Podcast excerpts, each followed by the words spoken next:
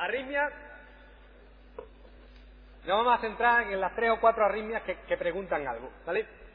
¿Dónde está el nódulo sinusal? En la parte alta del, de la aurícula derecha, en íntimo contacto con la vena cava superior, es el que manda en el corazón, el nódulo sinusal. Nodo AV, retraso de la conducción, la porción alta del tabique. El 90% de, la de las veces está vascularizado por la coronaria derecha, ¿de acuerdo? ¿Y esto qué quiere decir? Que en un infarto inferior se me puede afectar el nodo AV. Y el bloqueo AV puede llegar a ser completo, pero tiene buen pronóstico porque se recupera con atropina, ¿de acuerdo? Con el tiempo se recupera, ¿vale? Haz de His, rama derecha, rama izquierda, fascículo anterior, fascículo posterior. Bien.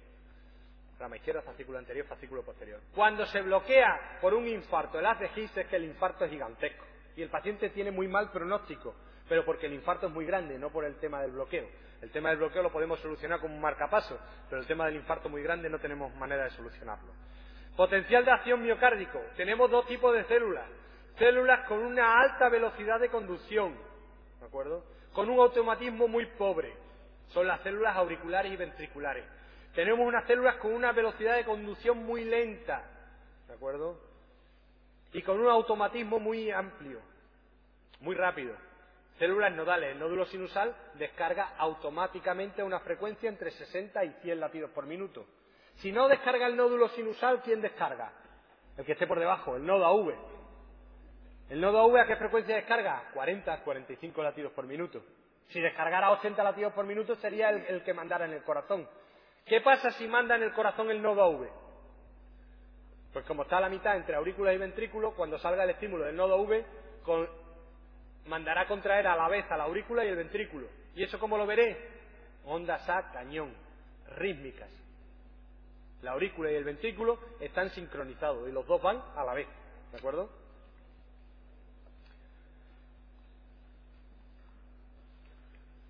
Tenemos células con una velocidad de conducción muy rápida, fijaros que el QRS es muy estrechito, ¿de acuerdo? Con un automatismo muy lento. Si no salta el nodo AV, ¿quién salta? La célula ventricular directamente. ¿Y a qué frecuencia salta la, célula ventricular? A 30 latidos por minuto, ¿de acuerdo? 30, 35. El paciente se marea y se sincopa. Arritmias sinusales. Muy importante esta. Disfunción del nódulo sinusal. Como su nombre indica, el nódulo sinusal tiene a bien no disparar. ¿De acuerdo? ¿Cómo lo vamos a ver? Paciente mayor. ¿De acuerdo? Desconfiar de una disfunción del nódulo sinusal en, en una persona joven. Y cuando hablo de una persona joven, hablo de una persona menos de 70 años. ¿De acuerdo? Un chavalito.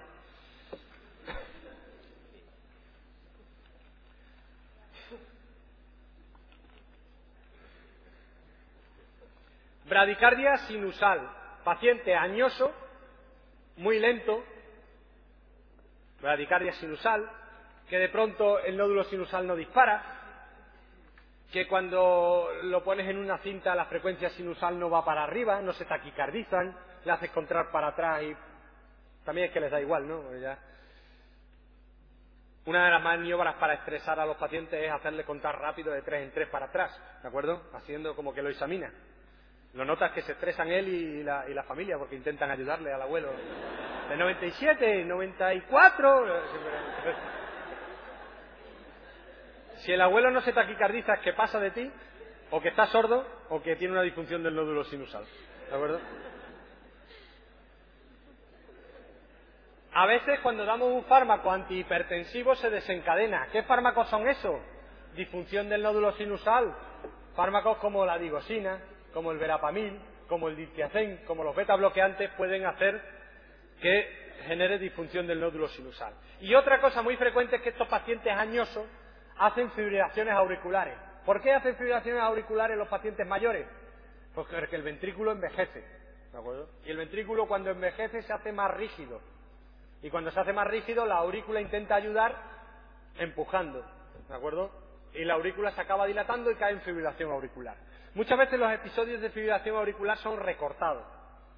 Entonces, cuando ese paciente entra en fibrilación auricular, miren, tiene su arritmia, nota palpitaciones, pero cuando se acaba la fibrilación auricular, el nódulo sinusal tarda mucho tiempo en disparar y se produce una pausa.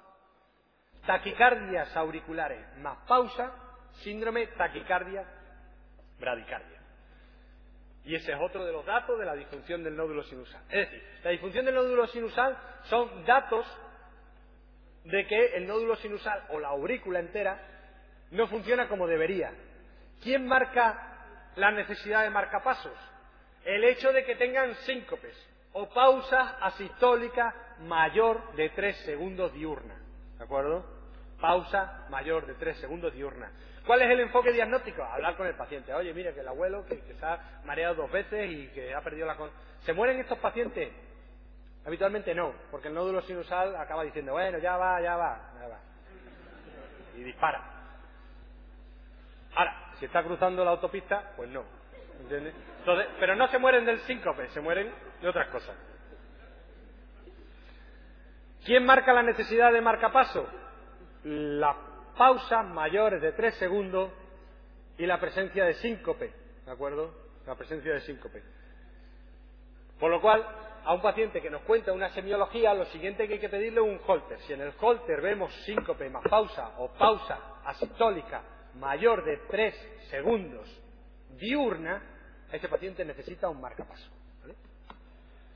Diagnóstico holter. Rara vez un estudio electrofisiológico del tratamiento del marcapaso. ¿De acuerdo? La arritmia más frecuente es simplemente un latido que se adelanta. ¿Qué es importante de la extrasístole? Saber si hay cardiopatía asociada. Si hay cardiopatía asociada, condiciona el pronóstico y de lo que nos está hablando esas extrasístoles es de que el tono adrenérgico está elevado. ¿Por qué? Porque la situación de insuficiencia cardíaca eleva el nivel de noradrenalina plasmático, ¿de acuerdo? Y esa es la que genera los extrasístoles. Si no tienen cardiopatía, no tienen peor pronóstico que una persona sin extrasístole. Con lo cual no hay que ponerle tratamiento. Muy importante, un paciente con extrasístoles sin cardiopatía, no hay que ponerle tratamiento. Hay que decirle que, bueno, puede notar la sensación de palpitaciones, le puedes dar un ansiolítico, le puedes dar un betabloqueante, que no es un fármaco en sí antiarrítmico. Y si tiene cardiopatía, lo que hay que centrarse es en el tratamiento de la cardiopatía, no de la arritmia, ¿de acuerdo? Extrasístoles ventriculares QRS ancho, extrasístoles auriculares QRS estrecho y una onda P que no es de la morfología normal. Si no hay extrasístoles no hay más complicaciones. Si hay extrasístoles no hay que tratar extrasístoles sino la cardiopatía. con cardiopatía, tratamiento óptimo de insuficiencia cardíaca. Taquicardia paroxística supraventricular. Tres o más extrasístoles supraventriculares, rítmicos, de QRS estrecho. Taquicardia rítmica de QRS estrecho es una taquicardia supraventricular. Si tiene inicio y fin brusco, diremos que es una taquicardia supraventricular paroxística. ¿De acuerdo? Lo bueno que tienen las arritmias es que en su enunciado está todo. ¿De acuerdo? Paroxística, inicio y fin brusco. Si en un registro Holter vemos una taquicardia de QRS estrecho que progresivamente se va acelerando hasta 130 latidos por minuto y paulatinamente va enlenteciéndose hasta llegar a 80 latidos por minuto, se trata probablemente de una taquicardia sinusal, pero no de una taquicardia paroxística. La taquicardia paroxística o está a 170 latidos por minuto o está a 60. ¿De acuerdo? Inicio y fin brusco, no se enlentece, ¿de acuerdo? Inicio y fin brusco regular. Toda taquicardia irregular es una fibrilación auricular. ¿De acuerdo? Si un paciente tiene una taquicardia irregular de QRS ancho a 170 latidos por minuto, es una fibrilación auricular con bloqueo de rama. Una fibrilación auricular en el seno de un Wall Parkinson White, que tiene un QRS ancho. ¿De acuerdo? Pero no es una taquicardia paroxística supraventricular nunca, porque esa es rítmica. ¿vale? Sin cardiopatía orgánica, ¿Cuál es el mecanismo más frecuente? Una doble vía nodal o una vía accesoria oculta, eso es menos frecuente, ¿de acuerdo? ¿Cuál es el tratamiento? Si precisan fármacos, lo más conveniente es hacer una ablación con radiofrecuencia y quitar el trazo anómalo. Crisis recortada de palpitaciones, inicio y fin brusco, ondas a cañón en el pulso venoso. ¿Qué hay que hacer con toda taquicardia? Lo primero, registrarla. Las 12 derivaciones, ¿de acuerdo? salvo que sea una fibrilación ventricular, ¿de acuerdo? Ahí, una fibrilación ventricular, bueno, está bien sacar una tirita de ritmo porque luego le das el choque, el tío se espabila y luego al final mm, no sabe si era una fibrilación ventricular o es que había tenido un síncope vasovagal y nadie le había puesto las conexiones, ¿de acuerdo? Porque si tú no conectas bien al paciente, pues no te sale ningún registro. Y no será el primer abuelita en la iglesia que se ha mareado y se ha llevado un choque, ¿de acuerdo? Ahora, de ese choque salen. ¿eh? Lo primero, registrarla. Cuidado que lo van a preguntar. Lo primero, registrarla. Después ver cuál es, si es rítmica o no es rítmica. Y después ver cómo es el QRS. ¿De acuerdo? Todas el 90% de las taquicardias regulares de QRS ancho son taquicardias ventriculares. Si el paciente tiene un infarto previo, el 99% de las taquicardias de QRS ancho son taquicardias ventriculares. Y hay que actuar en consecuencia. Tratamiento de las crisis de taquicardia. Bueno, como pasan todas por el nodo AV, porque son supraventriculares, frenar el nodo AV. ¿Cómo vamos a frenar el nodo AV? Pues vamos a empezar por el principio. Masaje del seno carotídeo. Cuidado, a ocultar siempre las dos carótidas, nunca las dos a la vez, ¿de acuerdo? Después, fármacos que actúen en el nodo AV. Tenemos la adenosina. La adenosina es un fármaco que bloquea completamente durante segundos el nodo AV. Luego tenemos también el verapamil, el diltiazem o los beta bloqueantes. Pero lo que más se utiliza es la adenosina porque tiene un inicio y fin muy rápido. Es totalmente reversible. Y no entras nunca a el verapamil, la miodarona intravenosa, el diltiazem son fármacos que deprimen la contractilidad ventricular, ¿de acuerdo? Son fármacos que no son muy adecuados, ¿de acuerdo? Lo mejor es un fármaco o una maniobra fácilmente reversible, Definitivo, la ablación con radiofrecuencia. La fibrilación auricular es la arritmia más frecuente tras la transistolia. La causa más frecuente de embolias arteriales. Tiene una prevalencia superior al 5% en pacientes mayores de 60 años. Corazón anormal. La mayor parte de los pacientes tienen cardiopatía orgánica. ¿Todos las fibrilaciones auriculares tienen cardiopatía no orgánica? No, hay muchas que se ven en corazón normal, a veces en grandes deportistas, ¿de acuerdo? Todos aquellos procesos que tienden a elevar la presión en la aurícula izquierda, todos aquellos procesos, rigidez del ventrículo izquierdo, estenosis mitral, ¿de acuerdo? Todo eso tiende el envejecimiento, la hipertensión arterial, tienden a aumentar la presión en la aurícula izquierda. Al aumentar la presión en la aurícula izquierda, las, células, el músculo auricular pierde las conexiones unas con otras y acaba siendo más propenso a la fibrilación auricular. ¿De acuerdo? Así que no os voy a dar un listado de las patologías que generan fibrilación auricular, pero sabéis que mientras el Wall Parkinson White y las taquicardias paroxísticas supraventriculares no se acompañan de cardiopatía orgánica, la fibrilación auricular, el flúter auricular, las taquicardias ventriculares se suelen asociar a cardiopatía orgánica. Mecanismo, múltiples reentradas a nivel auricular, es la arritmia completa. Arritmia auricular, si a la aurícula, desde la aurícula hacia el nodo AV va algo arrítmico, el nodo AV no lo va a convertir en rítmico, sino que pasará hacia el ventrículo algo arrítmico, a una frecuencia mucho más baja, pero algo arrítmico. De tal manera que toda taquicardia irregular es una fibrilación auricular. Con cardiopatía previa, la mayor parte de las veces, disminuye el rendimiento cardíaco y se producen estasias sanguíneas en la aurícula, embolias y disminución del rendimiento cardíaco. Si el corazón se tira mucho tiempo contrayendo a alta frecuencia, se produce una depresión de calcio en el citosol. Esa depresión de calcio en el citosol que va a provocar disfunción ventricular. Menos calcio, más disfunción ventricular. Importante. Como regla general en pacientes aniosos, se prefiere mantener en fibrilación auricular, disminuir la respuesta ventricular y sobre todo anticoagular. No hay tanto interés en volver la aurícula a su función normal, ¿de acuerdo? Hay más interés en que el paciente no tenga síntomas, es decir, disminuir su frecuencia ventricular y anticoagular.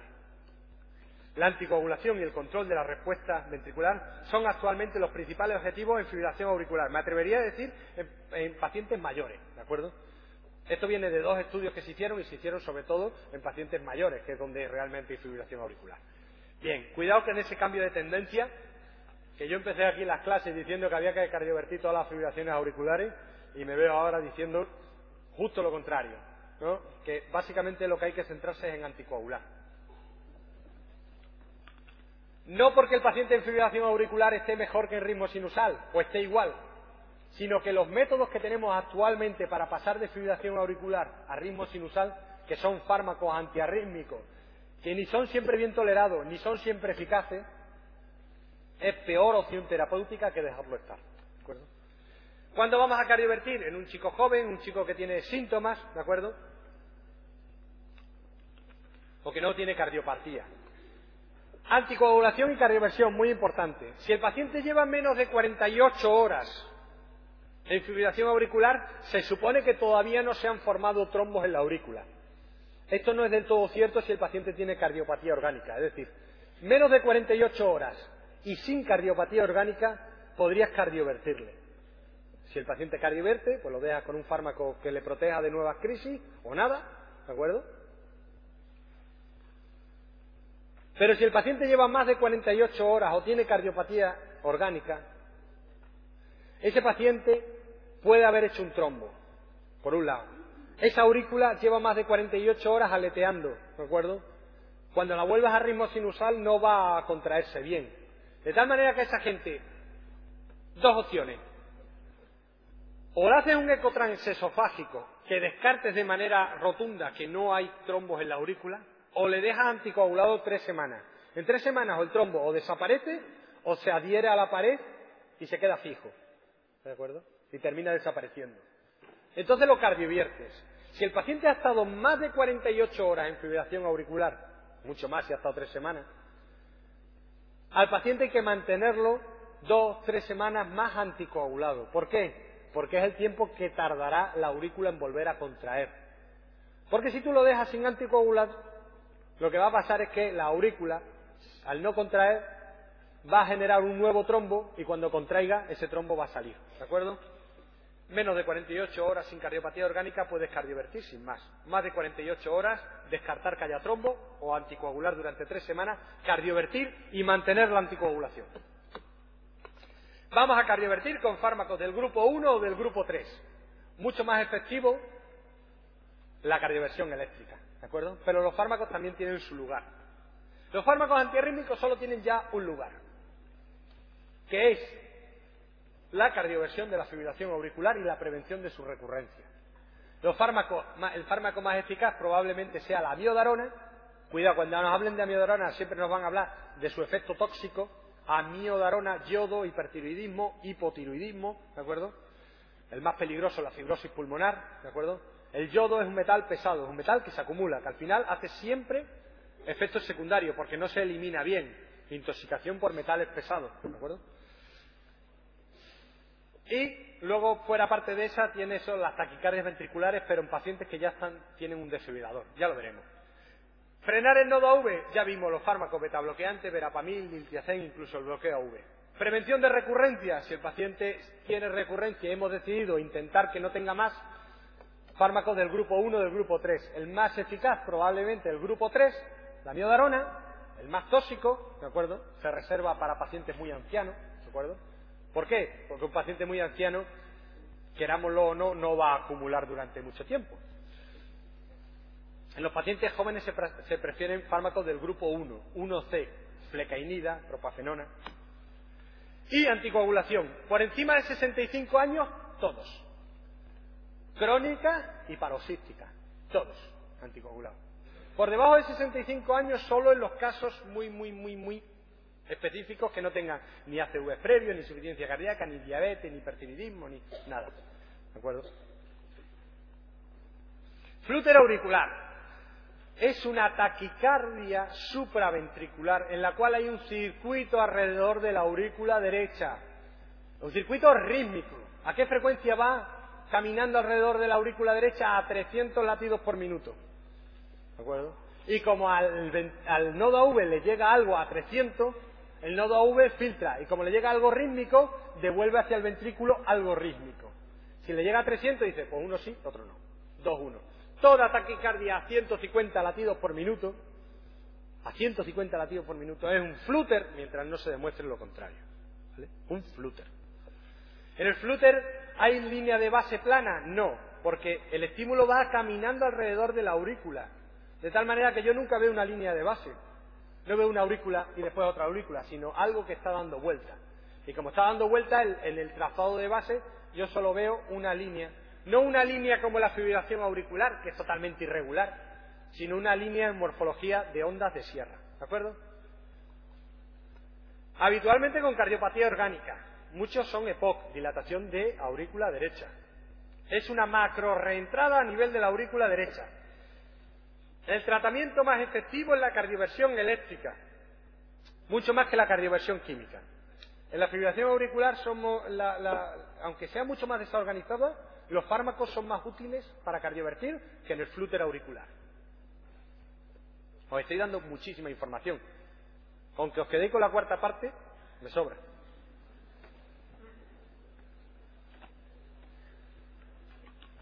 Lo digo porque si alguien pretende que algo de esto todo le suene a que ya lo sabía, pues no me lo creo.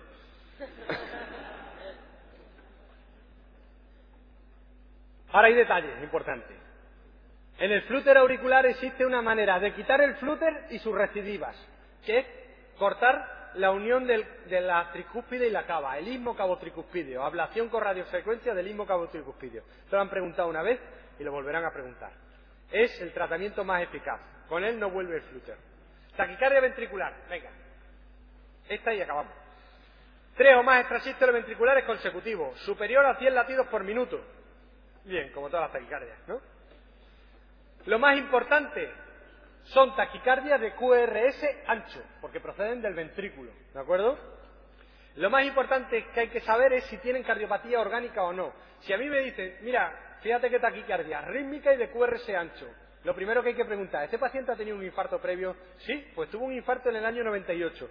No me digas más, eso es una taquicardia ventricular, ¿de acuerdo? El 99% de las taquicardias de QRS ancho con un infarto previo son taquicardias ventriculares. El 90% de las taquicardias con QRS ancho son taquicardias ventriculares. Mecanismos reentradas. Reentradas. El fármaco más eficaz para cardiovertir, es decir, pongo un fármaco y, el, el, QRS se hace más ancho, más ancho, más ancho y de pronto de ¡pop! y aparece el ritmo sinusal. El fármaco más eficaz para cardiovertir una fibrilación auricular es la procainamida. ¿Qué podemos hacer con una taquicardia ventricular? La mayor parte con cardiopatía orgánica. Si tienen disfunción ventricular, nunca podremos estar seguros de que no vuelva a venir. Y sabemos que tienen muy mal pronóstico. Disfunción ventricular, mal pronóstico. Estos pacientes necesitan un desfibrilador. ¿De acuerdo? Porque si aparece la taquicardia y el fármaco no es capaz de quitarla, en un paciente con disfunción ventricular puede degenerar en muerte súbita. De tal manera, protección, disfunción ventricular más taquicardias ventriculares, desfibrilador. Si el paciente le están dando un montón de choque, y dice, oye, vamos a, hacer que tengan menos taquicardia, entonces profilaxis, profilaxis con fármacos del grupo 1 y del grupo 3, los mismos. Bien, ritmo idioventricular acelerado no es una taquicardia, es simplemente que cuando reperfunde una arteria que está cerrada, se pone muy contenta y empieza a disparar el músculo ventricular, ¿de acuerdo? Y es una arritmia benigna, ¿de acuerdo? Venga, taquicardias ventriculares.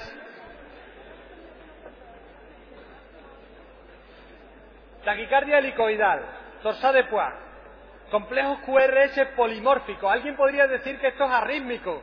No, esto es rítmico, a alta frecuencia. Lo que pasa es que los, los QRS no se parecen unos a otros. Relacionado con el QT largo. Causa de QT largo, antiarrítmico, pero que haya que saber, el QT largo congénito son niños que cuando se ponen nerviosos se sincopan,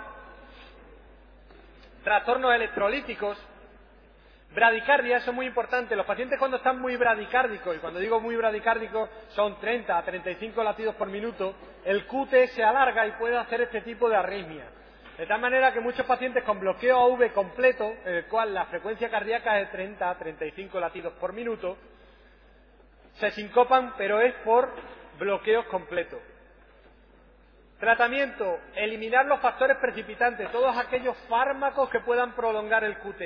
Si es debido a fármacos, dar magnesio y poner un marcapasos temporal. Yo conecto un cable y lo pongo a 90 latidos por minuto. ¿Por qué? Porque si subo la frecuencia cardíaca, acorto el QT. Si acorto el QT, la repolarización se hace homogénea y no aparece este tipo de arritmia. En los niños, beta bloqueantes. Beta bloqueante. Acordaros, niño que se pone nervioso y tiene un QT largo, se sincopa. Tratamiento, nerviosismo, beta bloqueante. ¿Vale? TV polimórfica, con síncope recurrente, a veces fibrilación ventricular, ¿de acuerdo? Fibrilación ventricular, pérdida de conciencia, electrocardiograma línea de base irregular. ¿Cuál es la causa más frecuente? La causa más frecuente de una fibrilación ventricular es la cardiopatía isquémica. Dos maneras. Una, un paciente está normal, no tiene cardiopatía y de pronto aparece un infarto, se cierra una arteria y en la primera media hora el paciente pierde la conciencia, fibrilación ventricular primaria. Fibrilación ventricular que aparece sin que haya nada antes, ¿de acuerdo? La isquemia. Fibrilación ventricular secundaria. Un paciente que tiene un infarto, 48 horas después de un infarto, tiene mucha disfunción ventricular, tiene mucha insuficiencia cardíaca, tiene un tono adrenérgico muy alto y hace una fibrilación ventricular secundaria, secundaria a su mala situación. Un paciente tiene una cicatriz de un infarto previo. Una cicatriz de un infarto es múltiples circuitos de reentrada. Seis años después, ese circuito se activa por un extrasístole que cayó en el momento apropiado. Aparece una taquicardia ventricular. Esa taquicardia ventricular va haciéndose con un circuito cada vez más pequeño, con lo cual cada vez va más rápido y degenera en fibrilación ventricular. Fibrilación ventricular secundaria, no mediada por isquemia, sino mediada por una disfunción ventricular previa y por un infarto previo. Esto es importante. Síndrome de Brugada. ¿Os apostáis a que cae? ¿Qué es el síndrome de Brugada? Brugada yo no sé si es el presidente de la Sociedad Española de Cardiología o el vicepresidente. Creo que el vicepresidente. ¿Quién pone las preguntas? La Sociedad Española de Cardiología. No, no lo digo por eso. Tiene la suficiente relevancia, primero porque uno de los investigadores es español y otro porque ha tenido trascendencia internacional. El síndrome de Brugada ya está en el nuevo Harrison. ¿Qué es el síndrome de Brugada? Es un electro con una morfología que sugiere un bloqueo incompleto de rama derecha, más síncopes o muerte súbita. Acordaros, el Wolf Parkinson que White que era es un electro de precipitación PR corto y onda delta más taquicardias. El síndrome de Brugada es un electro raro como un bloqueo de rama derecha, es decir, es predominantemente positivo en V1, más síncope o taquicardia. Y tiene un marcado origen genético. Es decir, hay que hacer un screening en familiares. Fijaros, aquí es predominantemente positivo en V1 y lo que suceden son taquicardias polimórficas. ¿Qué nos pueden preguntar? Uno, ¿qué es el síndrome de Brugada? Un electro con una morfología que sugiere bloqueo de rama derecha más antecedentes de muerte súbita o taquicardia o, síncope. O nos pueden decir que son un, cuadro que desencadena taquicardias polimórficas mediadas por un QT largo? No, no tienen QT largo. Cuidado que son polimórficas, son tersades de Poix, pero sin QT largo. Son pacientes que no. En el electrocardiograma no he dicho nada del QT, es un QT normal. Pero el tipo, la taquicardia que provoca es muy parecida a la que provoca el QT largo. Eso también lo pueden preguntar. ¿Qué es lo que hay que hacer con estos pacientes? Pues como todos los pacientes. Si ha tenido una muerte súbita, por una arritmia maligna no desencadenada por isquemia hay que ponerle un desfibrilador, como a todos los pacientes que tienen una muerte súbita no mediada por isquemia. Wall Parkinson White, un electro de más taquicardia. La mayor parte sin cardiopatía. ¿Los pacientes de Brugada tienen cardiopatía? No. Son pacientes sin cardiopatía. Es una alteración de la repolarización y la ha descrito otro de los Brugada. Los Brugada son tres. Eso no creo que lo pregunten, pero. el Wall Parkinson White, el, Brugada es una alteración genética de la repolarización. Ya está determinado los canales que están alterados. El Wall Parkinson White es un tracto de tejido auricular que pasa de aurícula a ventrículo. No se acompañan de cardiopatía, solo se acompañan de una cardiopatía congénita, que es la enfermedad de Epstein. En la enfermedad de Epstein, la válvula tricúspide se inserta muy cercana al ápex, con lo cual se pierde lo que es la unión aurículo-ventricular, con lo cual las vías por ahí pasan todas. Al no haber anillo, pasan muchas vías, ¿de acuerdo? Tipos de taquicardia en el Wall Parkinson White. Las paroxísticas y las auriculares precitadas. ¿Cuáles son las peligrosas? Las auriculares precitadas. Si hay un circuito, ese circuito puede funcionar de manera paroxística, es decir, se enciende el circuito y funciona. La mayor parte ortodrómica, bajan por el nodo y suben por la vía. Taquicardias paroxísticas supraventriculares, ¿de acuerdo? Una de las etiologías, la más rara, es Wall Parkinson White, ¿vale? ¿Cómo se corta esta taquicardia? Frenando el nodo V. Frenando el nodo V. Frena el nodo V y quitas la taquicardia. Paroxística, o hay o no hay. Antidrómica, mucho más rara. baja por el nodo y sube por la vía. Baja por el nodo y sube por la vía. ¿De acuerdo? ¿Qué QRS vamos a ver? Un QRS muy ancho. ¿De acuerdo? Imaginaros que la tratamos como una taquicardia ventricular, le damos un choque. Oye, uy, mira, taquicardia de QRS ancho. 90% taquicardias ventriculares. Le das un choque y de pronto dices, pues no era taquicardia ventricular, ¿de acuerdo? Que era una vía accesoria porque la estoy viendo ahora, ¿de acuerdo? Pero también se puede frenar el nodo y se quita la taquicardia. Y lo más peligroso son taquicardias auriculares. Cualquier tipo, fibrilación auricular, flúter auricular, taquicardias auriculares, cualquier tipo de taquicardia auricular que al poder pasar por la vía si esta vía tiene un periodo refractario corto, es decir, permite que pasen muchos estímulos, puede llegar a una frecuencia inaceptable al ventrículo y el ventrículo degenerar a fibrilación ventricular, causa de muerte súbita. ¿Qué hay que hacer con este paciente? No frenar el nodo AV, ¿de acuerdo? Porque frenar el nodo AV no tiene ningún sentido, porque están pasando por la vía. El QRS es ancho, están pasando por la vía, con lo cual frenar el nodo AV no vale de nada, incluso empeora. ¿Cuál es el tratamiento de todos los Wall Parkinson White? Tengan la manifestación que tengan, antidrómica, ortodrómica, todas ablación con radiofrecuencia. ¿vale? Bloqueos, bloqueo V de primer grado. Todas las ondas P conducen, pero con un PR largo. Bloqueo V de segundo grado, no todas las ondas P conducen. Si el PR se va prolongando hasta que una no conduce, ese es un mecanismo propio de cómo funciona el nodo AV. Ese es un tipo baja. El PR se va prolongando y hay uno que no conduce. Es decir, poco a poco, va conduciendo poco a poco a, peor. Conduce decrementalmente. Eso es propio del nodo AV. Eso es muy típico en pacientes que están dormidos, atletas, tono vagal. No precisan marcapaso. Sin embargo, el MOVIS 2, un PR constante y de pronto uno se bloquea. Ese todo nada es más propio del haz de His. Y es, imaginaros una bombilla que está el cable que de pronto parpadea es decir, durante una milésima de segundo no ha habido nada de luz. ¿De acuerdo? Lo siguiente que pasará con eso es que nos quedemos a oscuras. ¿De acuerdo? No es como un halógeno que tú puedes subir o bajar la intensidad de la luz. Quedaron, ¿no? El reostato del halógeno, que tú puedes mejorar o empeorar el grado de luz, la conducción, o la bombilla esa que está el filamento roto. ¿De acuerdo? Lo siguiente que pasará con el filamento roto es que nos quedemos a oscuras, ¿de acuerdo? Y que haya que poner un marcapaso o una bombilla. Bloqueo V completo. Supraisiano, el nivel del nodo V muy raro. Hay que relacionarlo con la madre que tenía lupus. ¿De acuerdo? Bloqueo V completo, madre con lupus. Bloqueo V adquirido, de forma aguda, un infarto, a veces infeccioso. ¿De acuerdo? La, la. ¿No? ¿Cuál era? La enfermedad de Lyme. Un bloqueo AV completo solo queda por debajo el QRS, solo queda por debajo el, ventrículo. ¿Y el ventrículo a qué frecuencia dispara? 30-35. Ritmo lento, implantación de marcapaso. Bloqueo de rama derecha habitualmente no tiene trascendencia, ¿de acuerdo? Se puede ver en sobrecargas derechas, se ve en la comunicación interauricular.